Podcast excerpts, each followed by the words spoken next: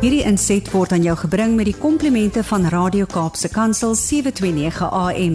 Besoek ons gerus by www.cape pulpit.co.za. Dis ouer gewoonte kuier ek weer lekker saam met Annelies. Goeiemôre Annelies. Môre aan jou en al die luisteraars op Werkersdag. Ja. Ons werk. Ja, Lekker. done. Dat ek en jy sit en werk terwyl die res van die mense lekker vakansie hou op hierdie dag. Maar nou kan hulle darm na ons luister en ons baie interessante tema vir vandag konstruksiemafia en dit lyk vir my ons wil ons meer as vandag daaroor gaan praat. Nou Annelies, ek wil sommer ons luisteraars herinner dat in Februarie 2023 Wendy Klopper van die stad Kaapstad koelbloedig vermoor is toe sy gewag het om 'n inspeksie te doen by 'n behuisingskonstruksieperseel in Delft in die Kaap. Nou sy was na bewering die 5de persoon wat by daardie perseel vermoor is en haar tragiese dood is ook gekoppel aan die werk van die sogenaamde konstruksiemafia. Wie of wat is hierdie sogenaamde konstruksiemafia wat nie skroom om mense se lewens te neem nie? Joh, ja, dis so 'n verskriklike idee net om te dink sy was die 5de persoon wat by dieselfde perseel vermoor is. En die dis belangrik vir ons luisteraars om te weet dat dit nie sommer maar net eendag gebeur het dat 'n klomp ouens besluit het hulle kom by 'n konstruksieperseel bymekaar en jy weet hulle het nou iets teen hierdie mense wat konstruksie uh tenders of goed kry nie. Die konstruksiemafia het reeds in 2014-15 sy oorsprong gehad toe dit in Umlazi buite Durban gebore is met 'n groep persone wat die sogenaamde Delagoa Kibona Business Forum gestig het. En die leier van hierdie forum het vir die media in 'n stadium gesê Dit bestaan uit oud gevangenes wat vermoord, verkrachting en transito rooftogte gefonnis is. So as jy daarna luister dan hoor jy sommer dis potensieel moeilikheid met 'n klomp geweldsmisdadigers wat saamkom om iets te doen. Die volgende jaar is die sogenaamde Youth in Action Movement in KwaMashu uh, buite Durban gestig en hulle doelwit was vir radikale ekonomiese transformasie.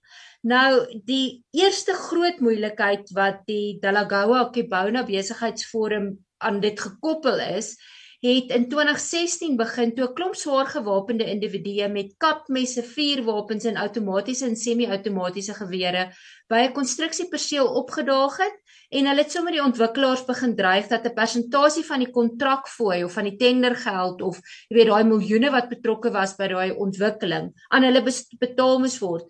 Hulle het verder vir die konstruksiemaatskappy gesê luister Julle sal sekere mense in diens neem wie ons sê julle in diens moet neem. En toe was daar weer 'n geleentheid wat onder andere beide van hierdie groepe by 'n perseel bymekaar gekom het met die eis dat hulle werk by een van die plaaslike hospitale wou doen.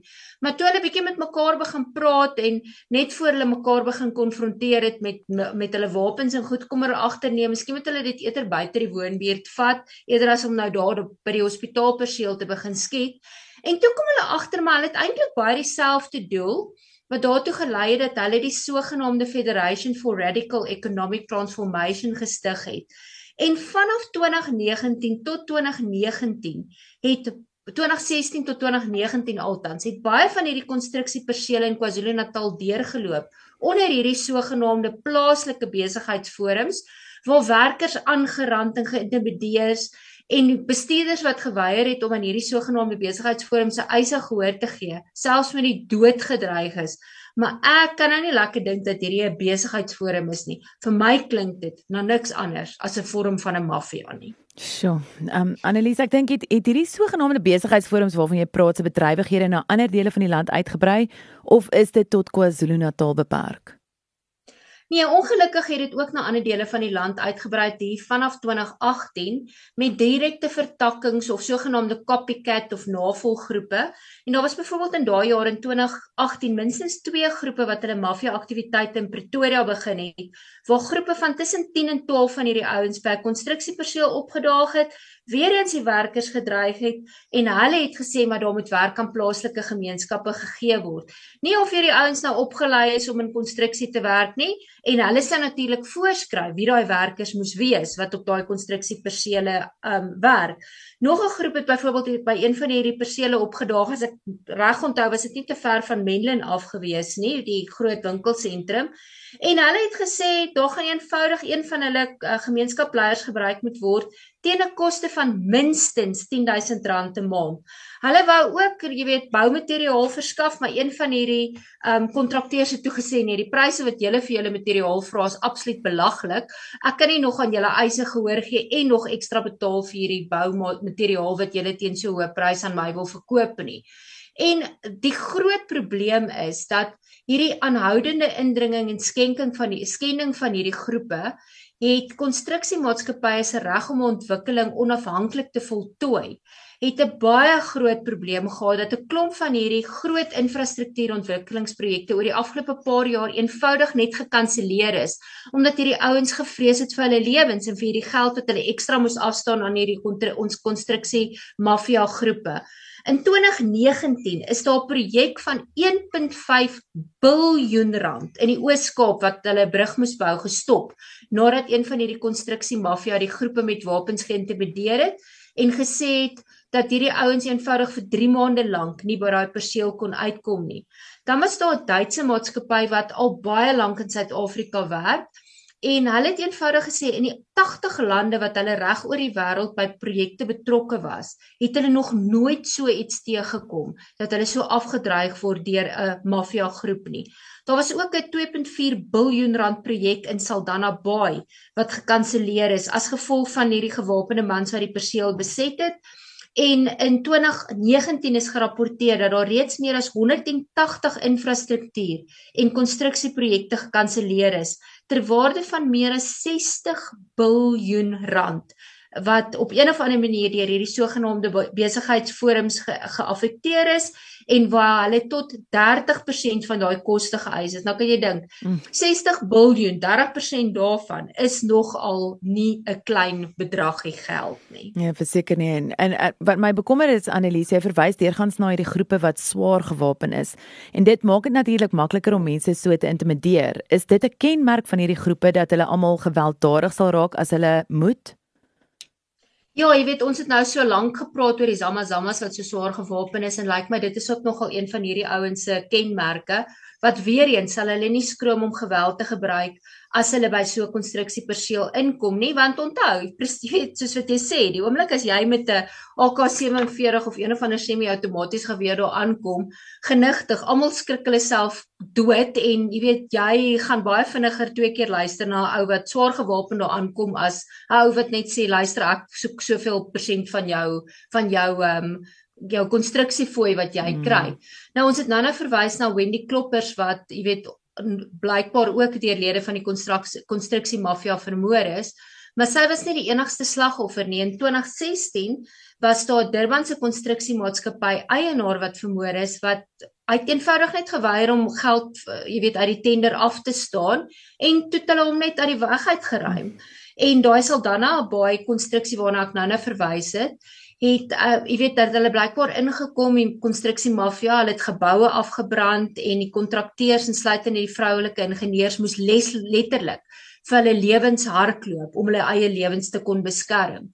Nou ek dink ons almal sal baie mooi onthou die 2021 um, pinder uh, optogte en togte wat daar in KwaZulu-Natal was in Julie en blykbaar het van hierdie ouens na die tyd ingekom van hierdie besigheidsforums En hulle het aanspraak gemaak op die skoonmaak en die herbou van winkelsentrums en laat jy nou nogal wonder of hulle nie betrokke was by die plundertogte self ook nie. Mm. En natuurlik teen belaglike kostes. Jy weet jy kan dink hulle gaan nie net inkom vir 'n paar duisend rand nie, maar vir 'n paar miljoen rand.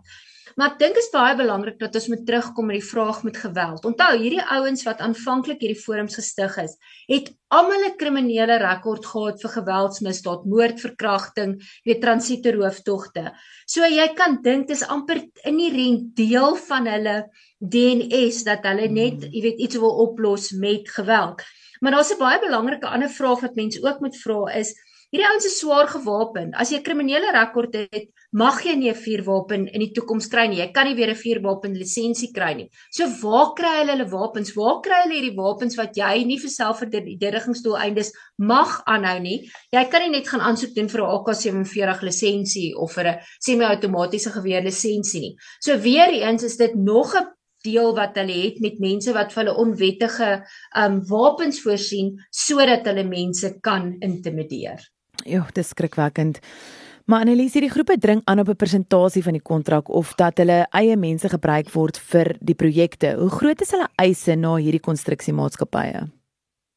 Ja, dis nie sommer net 1 of 2 of 3% nie. En jy weet ons almal weet dat hierdie groot konstruksie uh kontrakte 'n hele paar miljoen of dalk 'n biljoen of 2 werd is en baie van hulle dring aan op 'n 30% verdeling. Hulle wil 30% van die inkomste hê. Party gaan so ver as 50% van die werk, ag 50% van die inkomste en dan soek hulle ook nog 30% van die werk.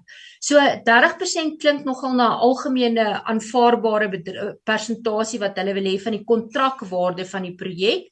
En dan sal baie van hulle ook soos wat ons in 'n stadium gesien het met van die klubs daar in Langstraat in die Kaap, jy weet hulle soek uh, hulle eis 'n sogenaamde beskermingsfooi weer eens wat soveel as 30% van die totale kontrakwaarde kan wees En hulle sal eenvoudig net sê man, soek hierdie hierdie goed sommer in kontant. Jy weet, ons wil nie nog hê dit moet gelink word na iemand se rekening toe nie. So as dit nou 100 000 of 300 of 500 000 of 'n miljoen of 6 is, soek ons dit in kontant. Ja.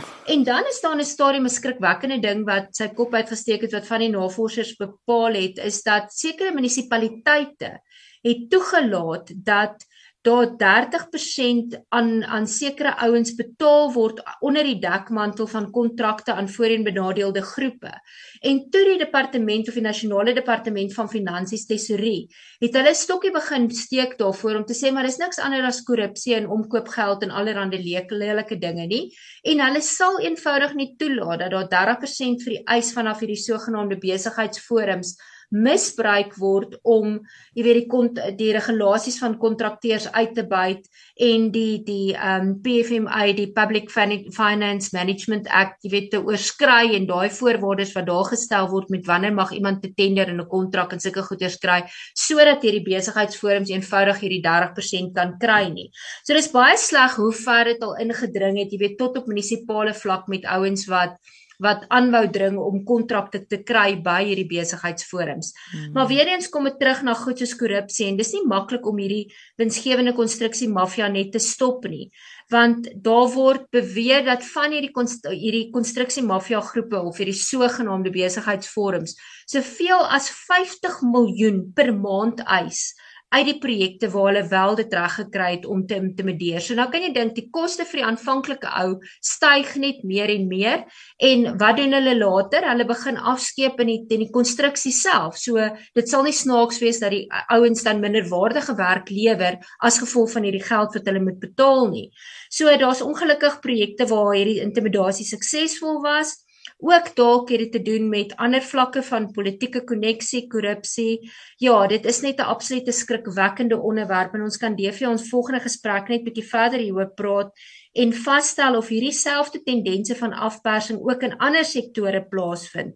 Ja, so kom ons hoop dit doen nie, maar kom ons skakel volgende week weer in um, om te hoor of die boubedryf en die konstruksiebedryf die enigste ouens is wat afgepers word deur hierdie konstruksiemafia. Ek wil eintlik al al dit voorspellend sê nie, ek dink nie so nie, maar ek sien uit na ons gesprek vir volgende week, um Annelies. Dankie vir julle vir die, vir die inligting en die weet dis waardevolle baie baie waardevolle inligting wat hier gegee en en ge, ge, gedeel word, maar jy kan bietjie meer van al hierdie dinge lees um en jou hande ook op dit kry en bietjie meer oor 'n baie paar ander aktuelle onderwerpe kry. Annelies vertel asseblief vir ons luisteraars hoe kan hulle maak? Ja, die eerste maklike manier is natuurlik gaan ons webwerf toe www.pinserfarms.co.za. Daar kan jy inteken op die tydskrif hetsy digitaal of die gedrukte weergawe of jy kan vir my 'n e e-pos stuur. Die maklike een is editor@serfarms.co.za of as jy lief is vir sosiale media en vandag op die vakansiedag en nou bly jy weet opvang met Facebook en Instagram en Twitter en LinkedIn, gaan soek ons gerus daar, jy gaan ons daar ook kry op daai platforms. Maar asseblief teken in en dan mis jy nie uit op een van hierdie goed waaroor ek en Andre elke week praat nie. Fantasties. Annelies, baie dankie met jou werkersdag baie geniet en ons praat volgende week. Mooi bly. Lekker dag hier tot sins. This insert was brought to you by Radio K Pulpit, 7 to 9 a.m. Please visit kpulpit.co.za.